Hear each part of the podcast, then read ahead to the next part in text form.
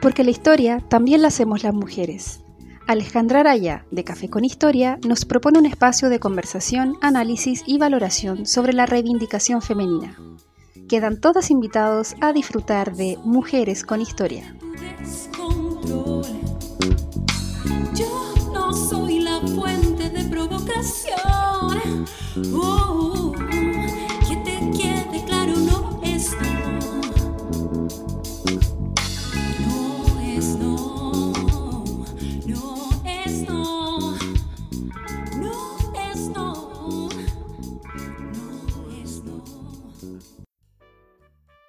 Bienvenidas, eh, cafeteras, también eh, a los cafeteros que nos escuchan en un nuevo episodio de Mujeres con Historia.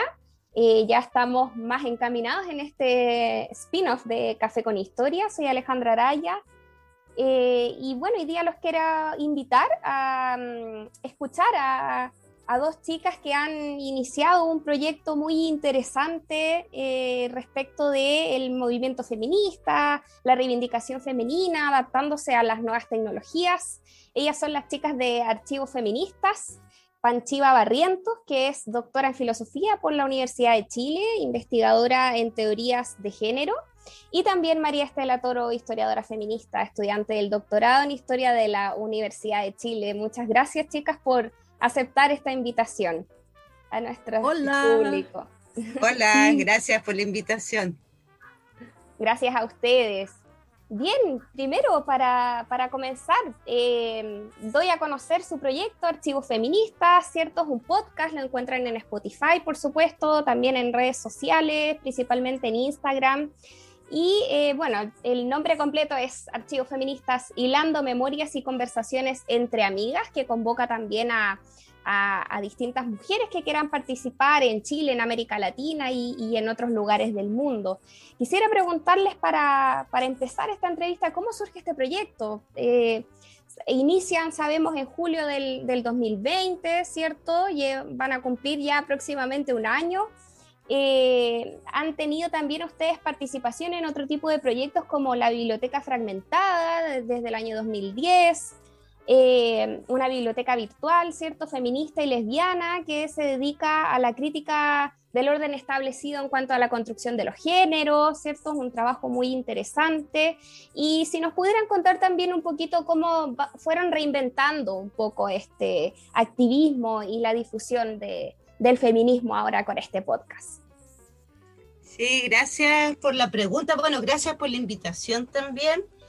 Eh, a hablar, eh, me entretenido esto de hablar de podcast a podcast, ¿no? Como son conversaciones de hoy en espacios que quizás antes, por lo menos yo no me hubiera imaginado, por ejemplo, haciendo, haciendo esto. Eh, Archivo Feminista es efectivamente un podcast y un programa de radio que sale además eh, por dos radios online, por la radio del Centro Cultural Manuel Rojas, que surgió en pandemia, igual que nosotras, en el año 2020, y la radio Humedales, que llevaba más tiempo, pero que también es una radio en línea.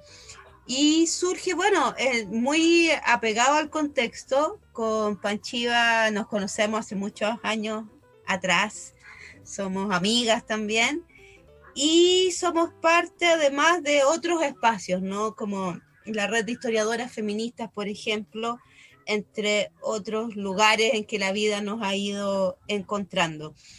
Y el año pasado, en este contexto COVID, digamos, y en el contexto también que había surgido la radio del Centro Cultural Manuel Rojas, eh, conversamos la posibilidad de hacer esto, de hacer un, programa de radio, ¿no? Un programa sobre feminismo, eh, sobre feminismos en plural en realidad, eh, en el que pudiéramos también llevar a este espacio sonoro o a este espacio de podcast, este espacio radial, eh, estos mismos debates que tenemos, ¿no? Estos mismos eh, debates feministas en torno a los que hemos estado pensando, en los que hemos estado involucradas. En el caso de ambas somos también eh, activistas o hemos estado en distintos espacios activistas.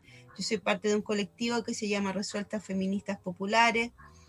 Eh, biblioteca fragmentada, yo no soy parte de Biblioteca Fragmentada, es Panchiva en realidad, y para no mandarme la- las partes así como ya, así como y metiéndome en ese proyecto, soy una gran usuaria de Biblioteca Fragmentada, como muchas, como muchas personas, así que ahí Panchiva puede hablar más de ese proyecto, pero en realidad estaban también, están todos estos otros espacios de militancia, además de los espacios académicos en que estamos, ¿no? Entonces, como dice la bajada del nombre Archivo Feminista, fue ahí esta posibilidad de hilar memorias en conjunto, de buscar las memorias feministas, porque es un saber que está muy fragmentado, ¿no? Que cada vez parece como si estuviera empezando de nuevo, como si todo fuera nuevo, pero en realidad sabemos que hay una historia larga y sinuosa eh, de siglos en realidad. Entonces poder traer eso a, a este espacio radial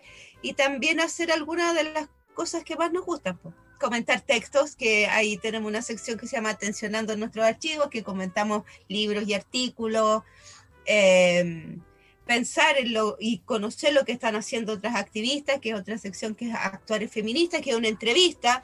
Llevamos, contábamos más de 30 eh, feministas entrevistadas, digamos, desde el 2020 hasta ahora. Una entrevista larga en realidad, que han sido conversaciones preciosas, que, nos han abierto también muchos espacios, muchas posibilidades, muchos eh, debates eh, y posibilidades, ¿no?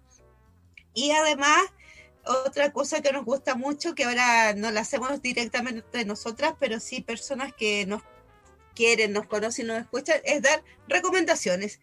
Y es recomendación de audiovisuales, páginas web, además de los viajes en el tiempo, que es otro espacio sonoro que amamos de archivos feministas, que es viajar en el tiempo, ir a conocer a alguna feminista, un lugar, un momento de la historia de los feminismos y traerla al presente, es mirar los feminismos desde el presente, en eso, en eso estamos.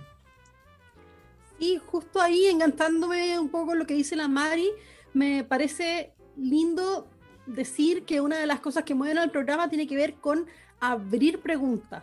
O sea, si nos enfrentamos al, al micrófono todos los sábados que grabamos, no- nos miramos y, en realidad lo que hacemos es conversar y abrir preguntas más que plantearnos desde lugares de, de- de conocimiento, de saber o de asumir que los conceptos significan tal o cual cosa. ¿no?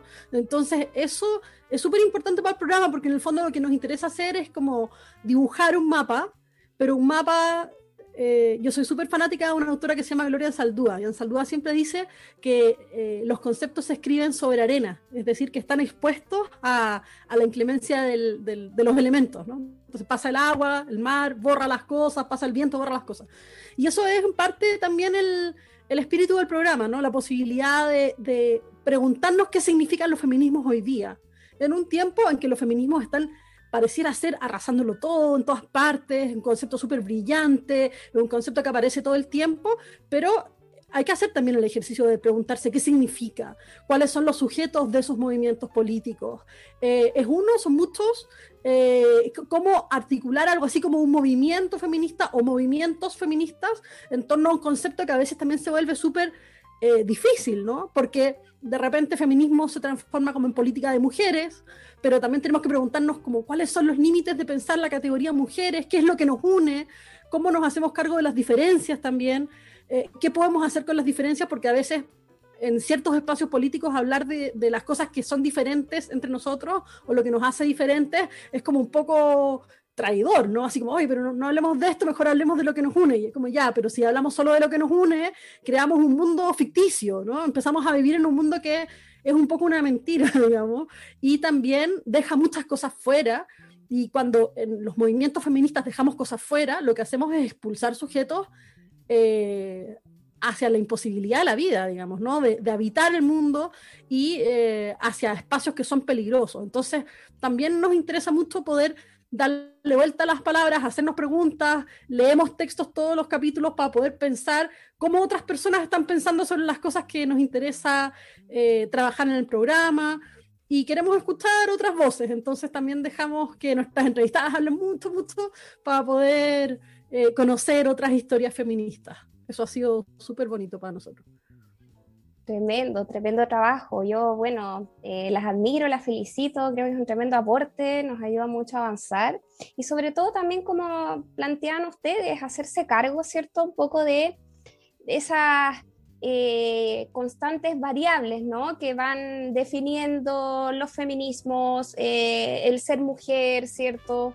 Eh, y, y quizás un poco de eso tiene que ver también con, precisamente con las secciones que tienen dentro de su podcast por las que le quería preguntar, ¿cierto? Mencionaban ustedes algunas, por ejemplo, viajes en el tiempo, eh, tensionando nuestros archivos, reportes sobre violencias a disidencias sexuales, eh, recomendaciones pop, ¿cierto?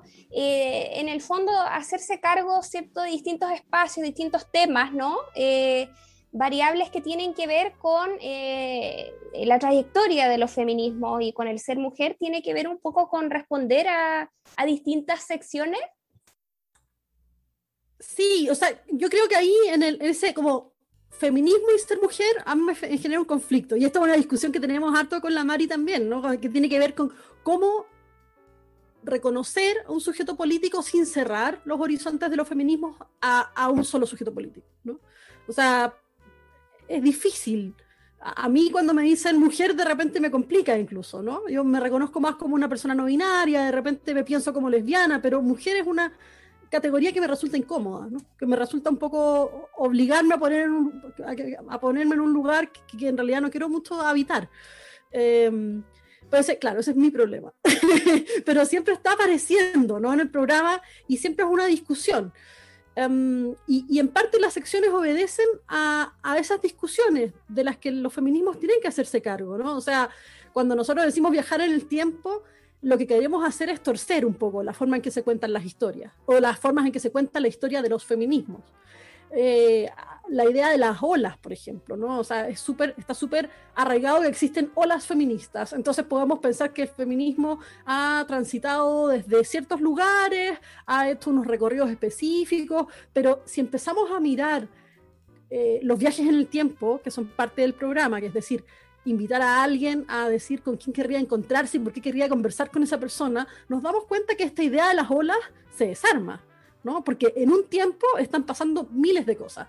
Y en la historia pasa eso todo el rato, ¿no? O sea, cuando nos enseñan que la historia es lineal, que la historia eh, tiene que ver con el progreso, con el avance del tiempo, sabemos que no funciona así, ¿no? Que la historia, eh, que ni siquiera los derechos eh, humanos fundamentales están garantizados, aun cuando en ciertos momentos hayan sido eh, súper visibilizados, ¿no? En Chile había aborto terapéutico antes de la dictadura. Y eso es algo que se estuvo discutiendo hasta hace súper pocos años atrás, ¿no? Entonces, hay que pensar la historia en esos, en esos recorridos, nosotros pensamos, y por eso eh, las secciones que armamos por programa tienen que ver con esa posibilidad de, de hablar de la historia sin contar la historia, sino contar los múltiples recorridos que es posible hacer para acercarnos a ciertos movimientos políticos y cómo eso da cuenta de los disensos y de las tensiones que se generan en torno a esos conceptos que están en la base de esos movimientos políticos, ¿no? Eh, feminismo ha sido una palabra complicada porque de repente ha sido súper identitaria, ¿no? Eh, y, que, sea, y, y claro, había que hablar de ciertas cosas, ¿no? Que obvio hablar de mujeres, pero de repente hablar de sexualidad dentro de esos movimientos feministas se transformaba en un problema porque eran muy conservadores, ¿no? Entonces, ya, sí, somos todas compañeras, pero porfa no digan que son lesbianas, porque ahí nos generan un problema. Eh, o sea, ¿para qué hablar de los temas eh, relacionados con las mujeres trans, o con el trabajo sexual, o con el racismo, por ejemplo, ¿no? En esos tiempos en que, eh, no sé, por poner un ejemplo, Audre Lorde, una feminista negra súper importante, recoge estas historias en que cuenta los modos en los que el movimiento feminista blanco hegemónico estadounidense hacía encuentros nacionales feministas en hoteles en los que las personas negras no podían entrar. Entonces, ¿cuál, cuál es el sujeto político ahí? ¿no? ¿O cómo se piensa la categoría mujer? Eh, porque al final se desborda todo el rato, ¿no? Esa- esas categorías identitarias que supuestamente deberían sustentar a los movimientos políticos están todo el rato tensionadas y desbordadas. A, la hora de, poner en práctica ciertos pensamientos o de llevarlos a, a una cuestión más cotidiana. Entonces nos gusta pensar en eso, ¿no? En este de, esta explosión de historias, en esta, eh, que las historias rebalsen eh, la realidad que supuestamente existe, ¿no? que la desafíen. ¿O no, Mari, tú qué piensas ahí? Sí, es, un desafío. Yo creo que, por ejemplo, la propia sección en que hablamos, comentamos textos, se llama Tensionando nuestros archivos, ¿no? Y tiene que ver con pensar el archivo como, o nuestros archivos, el archivo que tiene cada una en su cabeza, en su corazón, en su computador, en su biblioteca, en su teléfono, lo que sea, pensarlo siempre desde un lugar que es cuestionador, que es eh, crítico también, ¿no? De, de, los textos, que entiende el feminismo, los feminismos, no como un, como un discurso cerrado o como una categorización que ya está dada o como una historia acabada, sino que más bien como una historia que se está construyendo permanentemente y que ha sido construida por distintas voces y hay muchas de esas voces y experiencias que no conocemos porque son tantas también que es re difícil poder llegar a todas ellas. Entonces, por ejemplo, pensaba en, el, en la sección que tenemos de entrevistas, en Actuales Feministas, en todas las entrevistas las partimos con la misma pregunta, que es, ¿cómo te acercaste a los feminismos? Eso se lo hemos preguntado sistemáticamente a todas las personas que han sido entrevistadas. Y en esas aproximaciones, ¿cómo te acercaste por primera vez y cómo ha sido ese, ese trayecto, ¿no? Y en ese primer relato aparecen experiencias que son comunes, muchas vinculadas a la infancia, a, a, ser, a haberse sido feminista antes de nombrarse feminista en muchos casos, pero también a momentos en que tú entras y sales, en que te enojas con el feminismo o en que te dueles con el feminismo. No es una historia bonita, eh, a veces tiene momentos bonitos, pero no es bonita en general. Tiene mucho debate, tiene mucha, mucha pelea, tiene dolor también, tiene la imposibilidad de vivir tranquila nunca más, porque en realidad te haces consciente de tal cantidad de cosas que nunca más va a vivir tranquila en realidad y va a estar permanentemente pensando en, la, en, esta, en estas categorías, ¿no? En qué en qué es ser feminista, en qué es el feminismo, en qué es ser mujer, entre muchas otras cosas, ¿no? Y, pensar esos espacios amplios de, diálogo y de construcción a partir de la conversación. Sí, es súper, súper interesante y fíjate que eh, creo que es un tema que, que, claro, quizás a veces pasa que en, en círculos eh, más intelectuales, eh, o comentar textos, ensayos eh, de, de, de, algunas eh, pensadoras, ¿no? investigadoras, hace que a veces est estas conversaciones se queden un poquito cerradas en esos grupos. ¿no? Eh, a veces conversamos con personas que no pertenecen a estos círculos y, no están muy al día. Eh, aún recién están eh, entendiendo un poco qué es feminismo, eh, ah, no, que ya no se dice feminazi, etcétera, y una serie de conceptos que en realidad no vienen al caso. Eh, y que tiene que ver con la búsqueda de derechos y deberes entre hombres y mujeres, pero también eso se disuelve fácilmente, ¿cierto? entonces, un poco surge la pregunta, ¿cómo podemos eh, hacer para considerar, valorar y difundir los múltiples feminismos que existen hoy día, ¿cierto? Eh, y en ese sentido creo que su podcast es un tremendo aporte porque muchas veces aparecen conversaciones eh, con amigas, con familiares, ¿cierto? Eh, donde podemos detectar ciertas comparaciones, hay muchos estereotipos dentro de esto, ¿cierto?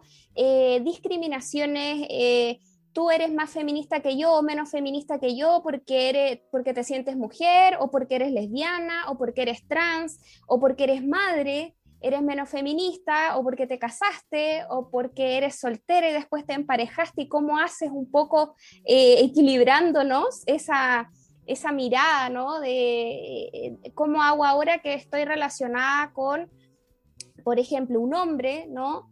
Eh, ¿cómo vamos haciendo para que eso también vaya ejerciendo cierta conciencia, cierta reflexión y sobre todo cierta valoración dentro de, de la sociedad, ¿no? ¿Qué piensan ustedes respecto de, eh, de, de- de estas comparaciones, ¿cierto? De estos estereotipos que a veces están ahí un poco forzados, ¿no? Y cómo, Mm. cómo su podcast en el fondo aporta un poco a, a ir rompiendo con, con eso. Sí, ahí pe- pensaba en algo que decía eh, Panchiva en la primera pregunta, ¿no? Que mm, también el- los feminismos han estado marcados por debates, siempre, eh, a lo largo de toda su trayectoria, ¿no? Y también el feminismo nunca ha sido uno solo, en realidad. Y eso es un tema interesante de mirar históricamente, ¿no? Si piensas en fe- en el feminismo del siglo principio del siglo XX o expresiones del siglo XIX, siempre, siempre estuvo armado por corrientes y siempre ha estado configurado a partir de corrientes, feminismo liberal, socialista, anarquista, obrero, laico, etcétera. Como hoy día podríamos hablar de feminismo, em, por ejemplo, en pa- caso América Latina, el feminismo decolonial, feminismo comunitario, feminismos negros, feminismo de mujeres de color, y una multiplicidad, ecofeminismo, una multiplicidad de posibilidades, ¿no? Y eso ha sido siempre. Ahora, yo tengo la impresión ahí, que es como más como hipótesis en realidad, que de alguna manera estamos tan cruzados por los estereotipos tradicionales de género que en general en un movimiento que principalmente está conformado por mujeres, hay una demanda de unidad que no se le pide a nadie más. Los partidos políticos todos han estado siempre formados por corrientes. Y eso no le importa a nadie, o sea, y, no se y no se obvia o no se piensa como algo raro. Pero en el caso del feminismo, sí. ¿Por qué? Porque somos mujeres, porque eh, se ha armado una fantasía de que somos iguales, una idea de, mo- de homogeneidad y de que por ser mujeres tenemos exactamente las mismas preocupaciones y los mismos problemas, que no es así, y que ha sido parte de los debates de los propios feminismos, ¿no? Que ha sido el feminismo popular, los feminismos negros, han sido decir, no, pues esto no es así, esta homogeneidad no existe, esta, esta pretendida unidad no es tal, nunca ha sido tal en realidad. Entonces, creo que ahí hay un tema con eso.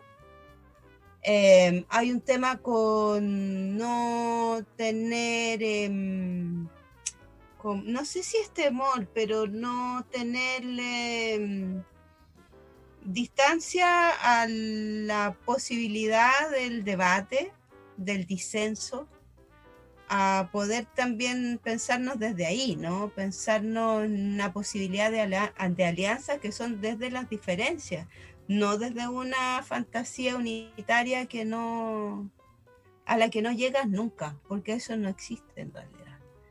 Eh, o yo cada vez me convenzo más de que no existe. Entonces, en un contexto de masivi- masividad, como es hoy día, o las últimas marchas, o los procesos desde el 2018 en adelante, aunque hay cosas bastante anteriores que van en esa, iban en direcciones similares, no, no nos ayudan quizás a mirar las diferencias, ¿no? Nos ayudan a mirar, a tratar de pensarnos en esta unidad, pero, pero hay que ver también cómo, cómo romper esos propios estereotipos. Panchiva, tú querías hablar. Sí, yo estaba pensando en la, en la verdad. Me fui ahí en, en- un giro que tiene todo que ver con lo que tú estás diciendo, Mario. O sea, la... hay que pensar quizás para los feminismos la posibilidad de pensar en el reconocimiento y en la verdad, ¿no? Como elementos que tenemos que imaginar desde lo imposible, en realidad. O sea, como tenemos que tratar de, de pensar el reconocimiento ampliándolo hacia eso que no nos podemos imaginar que existe, asumiendo que, que sí que existe, aunque no nos podamos imaginar que está ahí. Más que limitar nuestros mundos a eso que imaginamos, a eso que sabemos, a eso que sentimos, a eso que conocemos como próximo, ¿no? Am, es como un salto, un salto al abismo un poco, ¿no? Entendiendo que nuestras experiencias son importantes, eh, son fundamentales para pensar quiénes somos y cómo nos estamos construyendo, porque además nos construimos en torno a esas experiencias constantemente. No es que seamos un sujeto para siempre, ¿no? sino que estamos todo el tiempo cambiando, pero esas experiencias también son solamente eso, digamos, ¿no? Es así de terrible, son nuestras experiencias. Y hay muchas otras historias que están ocurriendo en el mundo y alrededor nuestro y que no alcanzamos a ver. Hay un libro súper bonito que se llama Santiago Cola antes del golpe, se llama El deseo invisible. Es de, de, de un escritor que se llama Gonzalo Salazar, salió por cuarto propio. Y ese libro venía con un mapa de Santiago. Era los lugares de encuentro de sexo público y callejero y de distintos intercambios afectivos entre hombres gays en eh, Santiago antes del golpe.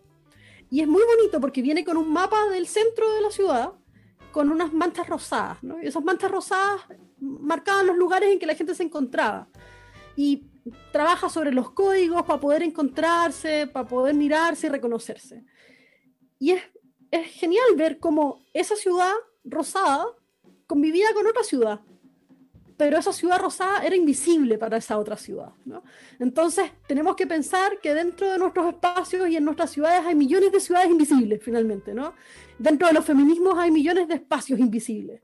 Y esos espacios invisibles son los que enriquecen nuestros debates, los que nos permiten ampliar nuestros imaginarios de mundo, tensionar esas cosas que estamos pensando hacia lugares nuevos y no quedarnos atrapados en, en, en lo identitario, en lo inmediato, en lo más concreto, en lo que nos hace solamente sentido a nosotros, digamos, ¿no? O en esa lógica de la igualdad, como dice la Mari. Porque, porque cuando nos quedamos atrapados en esa lógica de la igualdad o cuando creemos lo que, o sea, creemos saber lo que cada palabra significa y, y asumimos que para el resto significan lo mismo, tenemos un problema porque ahí lo que hicimos fue cerrar las posibilidades de conversar y de encontrarnos, más que abrirlas, ¿no? Claro, precisamente. Sí, es, una cuestión que resulta bien complicada porque, eh, como dicen ustedes, chicas, eh, claro, es, está en constante eh, resignificación, ¿no? Y, muchas veces pasa que para, para, que el movimiento no sea y el activismo sea valorado de alguna manera, respetado, considerado, ¿no? Dentro de políticas, por ejemplo, políticas nuevas, ¿no? Eh, pasa que eh, a veces cuando tenemos como esta variabilidad, eso, eso se penaliza mucho, ¿no? Y, se está buscando siempre la unidad y que esa unidad en el fondo va a representar fuerza, solidez al movimiento, eh, etcétera. Y eso es súper complicado, ¿no? Eh, porque eso es como lo, lo, lo, que llega un poco de vuelta a veces cuando uno abre un poco eh, la conversación eh, atribuyéndolo a, estos muchos feminismos que son los que perviven hoy día, ¿no? Sí, ahí hay, quizás habría que decir que no hay una lucha más feminista que otra. Hay muchas urgencias en el mundo, ¿no? Y una, una cosa que ha desgastado mucho los movimientos feministas y los movimientos sociales en general es asumir que hay cosas que son más importantes que las otras, ¿no? Eh, por ejemplo, es fundamental pensar en el aborto, ¿no? Pero mm. también es fundamental pensar en las formas en que dentro de los espacios, no sé, de trabajo, los espacios académicos, los espacios universitarios, dentro de los colegios, eh, se construyen los imaginarios del género de manera normativa y se refuerzan las formas en que eh, podemos existir en el mundo, ¿no? Mm. Que también son formas de violencia que hay que pensar y hay que discutir. Um, es importante pensar en, en, escribir sobre feminismos, pero también es importante estar en la calle a veces y encontrarse en otros espacios. Y esas divisiones, por ejemplo, calle, academia, o qué es más importante, no sé, eh, activistas que tienen que ver con el arte o activistas que tienen que ver con, no sé, cuestiones que en verdad sostienen la vida de manera muy directa, como, no sé, estoy pensando en el caso de ollas comunes, por ejemplo. Eh, necesitamos las dos cosas en ciertos momentos, claro, van a aparecer unas por sobre otras, quizás más urgentes, porque hay contingencias y podemos hacernos cargo también de eso, ¿no? Pero no significa que podamos poner toda la fuerza en un solo lugar, ¿no? Para transformar el mundo necesitamos acciones, las palabras también son acciones, la radio también es una forma de acción, aunque a veces parezca, eh, parezca más blandito o quizás eh, menos directo, que otras cosas que, que, se vuelven más visibles, ¿no?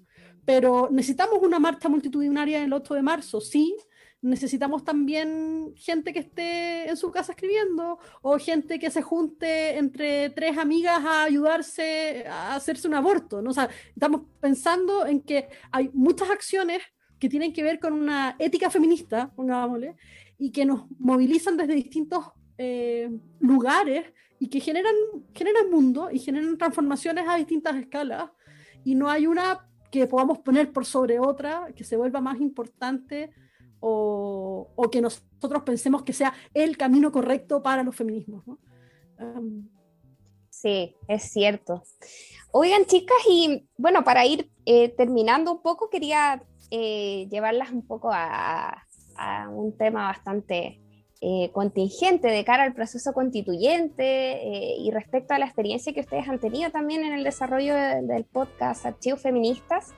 ¿Qué reflexión nos pueden entregar a partir de las conversaciones que han tenido, las entrevistas, las lecturas que, han hecho, ¿cierto? Y, cómo han sido comentadas. Eh, ¿En qué hemos avanzado en materia de feminismos y, qué nos falta todavía para seguir avanzando, contemplando, ¿cierto? Eh, este proceso constituyente.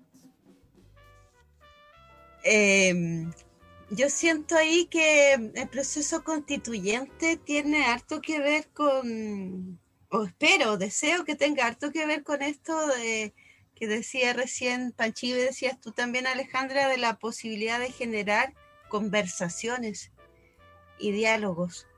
Eh, mi esperanza mayor en el proceso está ahí, en que creo que vivimos en un país en el que se ha dialogado poco o que se dialoga por sectores, ¿no? Y, y estamos tan divididos, incluso en términos espaciales, en que las personas de una comuna o de un sector, por ejemplo, en el caso de la región metropolitana, pueden nunca encontrarse con otros espacios, con personas de otras experiencias o que han habitado otros lugares o que han estado en otras escuelas. Acá, en el caso de Chile, ni siquiera la escuela es un espacio en el que te encuentres con otros.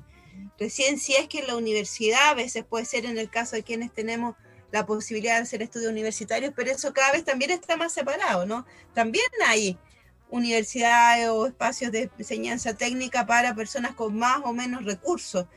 Entonces creo que dentro de esta inequidad brutal en la que se ha construido Chile, creo que el, proceso constituyente puede ser, y deseo que lo sea, un espacio de, de una conversación mayor, de poder encontrarse entre personas que no se hubieran encontrado. Quiero ver el primer día cómo, cómo están ahí también las representantes de los pueblos nación originarios desde un lugar eh, importante, ¿no? Entonces pienso que, eh, y pienso que toda esa conversación está teñida también por los feminismos. Con todas las dificultades que tenemos, creo que en general muchas de las que hemos estado en experiencias feministas, nosotras mismas lo aplicamos en archivos feministas, tenemos un gran aprendizaje de horizontalidad, de actuar a través del, de un espacio de asamblea, de tomar decisiones por consenso, de mm, compartir eh, las ideas que tenemos, de tratar de hacer un ejercicio o de mirar las relaciones de poder de otra manera, y de tratar también de desjerarquizar el pensamiento, de, de salir de esta noción separada entre acción y pensamiento, entre teoría y práctica. Estamos ahí también construyendo ese lugar distinto que es epistemológico, pero que también es en términos de la acción política. Y creo que eso de alguna manera va a estar presente, eh, o, o espero que esté presente en el proceso constituyente. Así que, por un lado, lo miro desde ahí. Creo que incluso eso me importa más a que hayan o no feminismos o feministas ahí, porque el feminismo lo va a cruzar, porque hoy día cruzan todos los debates que tenemos y, y va a cruzar ese debate también, pero creo que hay que estar súper consciente que no es lo único, que Chile además es racista, es clasista, eh, tenemos un problema grave con las políticas neoliberales y eso tiene que estar en todos los debates que hagamos y en la nueva constitución que salga de ahí. Excelente, muchas gracias María Estela. Nos quedamos con esta última reflexión y, quería agradecerles a ambas. Muchas gracias por, esta entrevista para Mujeres con Historia, Panchiva Barrientos y María Estela Toro. Espero que estén muy bien, mucho éxito en sus vidas y en sus carreras. Que estén muy bien todos. Nos vemos en un, en un próximo episodio de Mujeres con Historia. Chao, chao, gracias. Chao, gracias, Chao, saludos bien. a quienes nos escuchan, gracias.